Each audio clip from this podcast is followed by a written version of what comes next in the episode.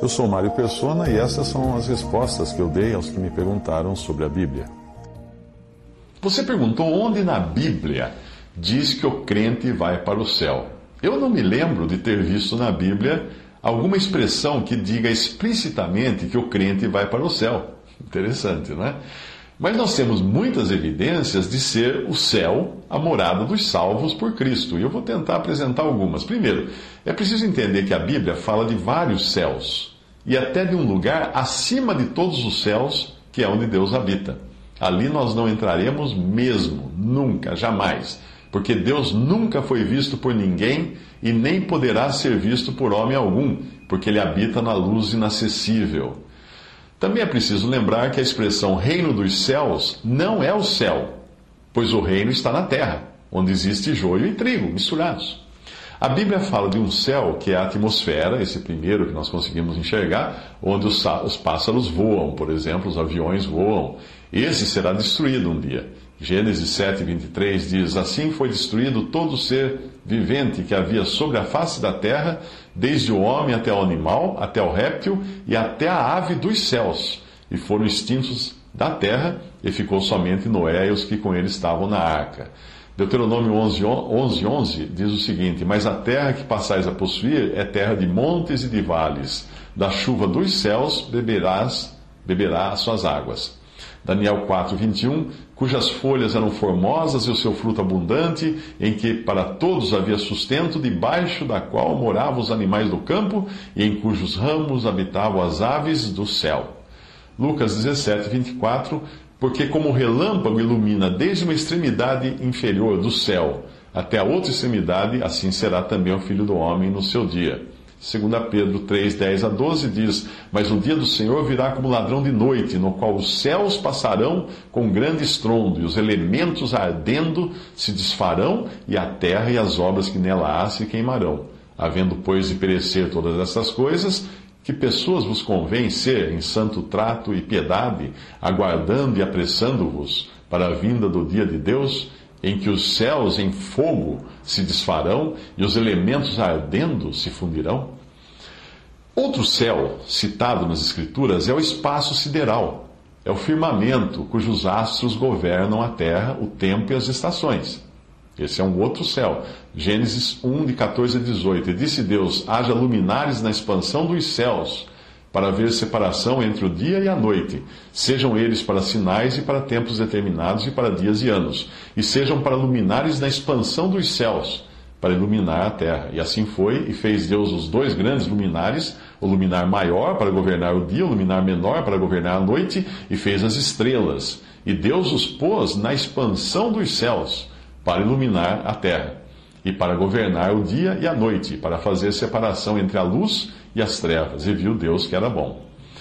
Existe também os, o céu chamado por Paulo de terceiro céu. Vimos um, vimos o segundo e vemos agora o terceiro, que ele chama também de paraíso, que é para onde ele subiu, conforme o seu relato em 2 Coríntios 12, e provavelmente também João, em Apocalipse capítulo 4, tenha subido para esse céu, para esse terceiro céu. 2 Coríntios 12, de 2 a 4, Paulo diz: eh, Conheço um homem em Cristo que há 14 anos, se no corpo, não sei, se fora do corpo, não sei, Deus o sabe, foi arrebatado ao terceiro céu. E sei que o tal homem, se no corpo, se fora do corpo, não sei, Deus o sabe, foi arrebatado ao paraíso e ouviu palavras inefáveis que ao homem não é lícito falar. Apocalipse 4, de 1 a 2 diz: Depois dessas coisas olhei, e eis que estava uma porta aberta no céu. E a primeira voz, que como de trombeta ouvira falar comigo, disse: Sobe aqui e mostrar-te-ei as coisas que depois destas devem acontecer. E logo fui arrebatado no espírito, e eis que um trono estava posto no céu, e um assentado sobre o trono. O livro de Jó fala de um céu onde estão os anjos, tanto os fiéis a Deus quanto Satanás e seus anjos. Também poderiam ser céus distintos, um onde ficariam os anjos caídos e outro é, e outro onde eles teriam eventualmente acesso. E, outro para os anjos de Deus, mas isso é apenas uma suposição. Vamos a Mateus 22, 30. Porque na ressurreição nem casam nem são dados em casamento, mas serão como os anjos de Deus no céu. Mateus 24, 36, mas daquele dia e hora ninguém sabe, nem os anjos do céu, mas unicamente meu Pai. Uh, Gálatas 1,8, mas ainda que nós mesmos, ou um anjo do céu, vos anuncie outro evangelho, além do que já vos temos anunciado, seja anátema. Jó 1,6, e num dia em que os filhos de Deus vieram apresentar-se perante o Senhor, veio também Satanás entre eles. Obviamente isso não aconteceu na terra, isso aconteceu no céu. Jó 2:1 E vindo outro dia em que os filhos de Deus vieram apresentar-se perante o Senhor, veio também Satanás entre eles apresentar-se perante o Senhor. Apocalipse 12, de 7 a 9, e houve batalha no céu. Miguel e seus anjos batalhavam contra o dragão e batalhavam o dragão e seus anjos, mas não prevaleceram, nem mais o seu lugar se achou nos céus e foi precipitado o grande dragão, a antiga serpente chamada o Diabo e Satanás, que engana todo o mundo. Ele foi precipitado na terra e os seus anjos foram lançados com ele. A Bíblia também fala de lugares celestiais, que é onde estão as bênçãos espirituais em Cristo reservadas aos salvos. É ali também que o crente em Cristo está assentado nele. E também é nos lugares celestiais que se dá a luta do crente em oração contra os poderes das trevas. Efésios 1:3 Bendito Deus e Pai de nosso Senhor Jesus Cristo, o qual nos abençoou com todas as bênçãos espirituais nos lugares celestiais em Cristo. Efésios 2:6 E nos ressuscitou juntamente com ele e nos fez assentar nos lugares celestiais em Cristo Jesus. Efésios 6,12, porque não temos que lutar contra a carne e o sangue, mas sim contra os principados, contra as potestades, contra os príncipes das trevas desse século, contra as hostes espirituais da maldade nos lugares celestiais. O Antigo Testamento fala também de céus dos céus, que seriam incapazes de conter a Deus, que está acima de todos os céus e habita na luz inacessível. Deuteronômio 10, 14 diz: Eis que os céus dos, e os céus dos céus são do Senhor teu Deus, e a terra e tudo que nela há. 1 Reis 8, 27. Mas na verdade habitaria Deus na terra? Eis que os céus e até o céu dos céus não te poderiam conter, quanto menos esta casa que eu tenho edificado. E Efésios 4,10: Aquele que desceu é também o mesmo que subiu acima de todos os céus, para cumprir todas as coisas. 1 Timóteo 6,16: Aquele que tem ele só a imortalidade e habita na luz inacessível, a quem nenhum dos homens viu nem pode ver, ao qual seja honra e poder sempre eterno. Amém. O lugar do crente em Cristo é sem dúvida o céu, pois a palavra de Deus nos fala de sua cidadania que é celestial. Filipenses 3:20, mas a nossa cidade ou cidadania está nos céus de onde também esperamos o Salvador, o Senhor Jesus Cristo. E a versão, nova versão internacional, diz o seguinte: a nossa cidadania, porém, está nos céus. É também no céu que nós encontramos os anciãos assentados.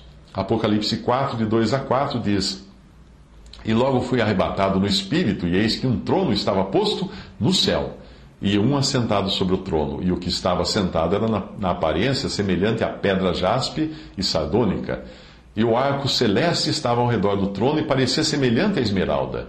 E ao redor do trono havia vinte e quatro tronos, e via sentados sobre os, os tronos vinte e quatro anciãos, vestidos de vestes brancas, e tinham sobre suas cabeças coroas de ouro. Os crentes aguardam por novos céus e nova terra, possivelmente mostrando aqui tanto as diferentes esferas da, de esperança do povo terreno de Deus, que é Israel, como também do povo celestial de Deus, que é a igreja. Em 2 Pedro 3,13 diz: Mas nós, nós segundo a sua, a sua promessa, aguardamos novos céus e nova terra em que habita a justiça. Apocalipse 21, E vi um novo céu e uma nova terra, porque já o primeiro céu e a primeira terra passaram e o mar já não existe. É do novo céu que desce a esposa, portanto ela estaria lá para poder descer. Ela tem que subir antes para poder descer. Uh, Apocalipse 21, 2. Uh, eu, e eu, João, vi a santa cidade, a nova Jerusalém, que de Deus descia do céu, adereçada como uma esposa ataviada para o seu marido. Há quem argumente que João 3,13 fale da impossibilidade de seres humanos estarem no céu, já que Jesus fala ali que ninguém subiu ao céu a não ser ele. João 3,13. Ora, ninguém subiu ao céu, senão o que desceu do céu, o Filho do Homem que está no céu. Se nós levarmos ao pé da letra o que ele diz, o que o Senhor diz, realmente ninguém jamais teve tal poder de subir ao céu por sua própria força, meios ou capacidade. Aqueles que nós encontramos no Antigo Testamento que foram arrebatados para Deus, foram levados e não subiram. Eles não subiram, eles foram levados, não subiram por si só. E assim é também agora com cada um que morre crendo no Senhor. Pois o próprio Senhor queria que os seus estivessem com Ele, onde Ele estivesse. E nós sabemos que nesse momento exatamente o Senhor está no céu. João 17, 24. Pai, aqueles que me deste, eu quero que onde eu estiver, também eles estejam comigo, para que vejam a minha glória que me deste, porque tu me amaste antes da fundação do mundo. João 14, de 2 a 3. Na casa de meu pai há muitas moradas. Se não fosse assim, eu vos teria dito: Vou preparar-vos lugar, e quando eu for e vos preparar lugar, virei outra vez e vos levarei para mim mesmo, para, onde eu, para que onde eu estiver estejais vós também. Marcos 16, 19, ora o Senhor, depois de lhes ter falado, foi recebido no céu e assentou-se à direita de Deus. O apóstolo Paulo não teria falado de estar com Cristo por meio da morte se não estivesse se referindo ao lugar onde Jesus está, ou seja, o céu. Onde mais poderia o apóstolo Paulo se encontrar com o Senhor e estar com ele, já que o próprio Jesus não estava na terra? Filipenses 1,23: Mas de ambos os lados estou em aperto, tendo desejo de partir estar com Cristo, porque isto é ainda muito melhor. Este é o mesmo lugar que Estevão enxerga antes de morrer, e é em algum, algum lugar desses céus abertos que ele vai encontrar-se com Jesus. Atos 6, 7 e 56, e disse Estevão: Eis que vejo os céus abertos, e o filho do homem que está em pé à mão direita de Deus. E apedrejaram a Estevão, que em invocação dizia: Senhor Jesus, recebe o meu espírito. E pondo-se de joelhos, clamou com grande voz: Senhor, não lhes impute esse pecado. E tendo dito isto, adormeceu. Paulo refere-se ao Senhor como estando no céu, em Efésios 6,9, e vós, senhores, fazei o mesmo para com eles, deixando as ameaças, sabendo também que o Senhor deles e vosso está no céu, e que para com ele não há acepção de pessoas. O Senhor Jesus prometeu aos discípulos que os levaria para a casa do Pai, e não são poucas as vezes em que ele se referiu ao Pai como estando no céu. João 14, de 1 a 3, Não se turbe o vosso coração, credes em Deus, crede também em mim. Na casa de meu pai há muitas moradas, se não fosse assim, eu vos teria dito, Vou preparar-vos lugar, e quando eu for e vos preparar lugar, virei outra vez e vos levarei para mim mesmo, para que onde eu estiver, estejais vós também. Mateus 5,48: Sede vós perfeitos, como é perfeito o vosso Pai que está nos céus. Esse versículo é ainda mais específico, mostrando que há diferentes famílias no céu e na terra.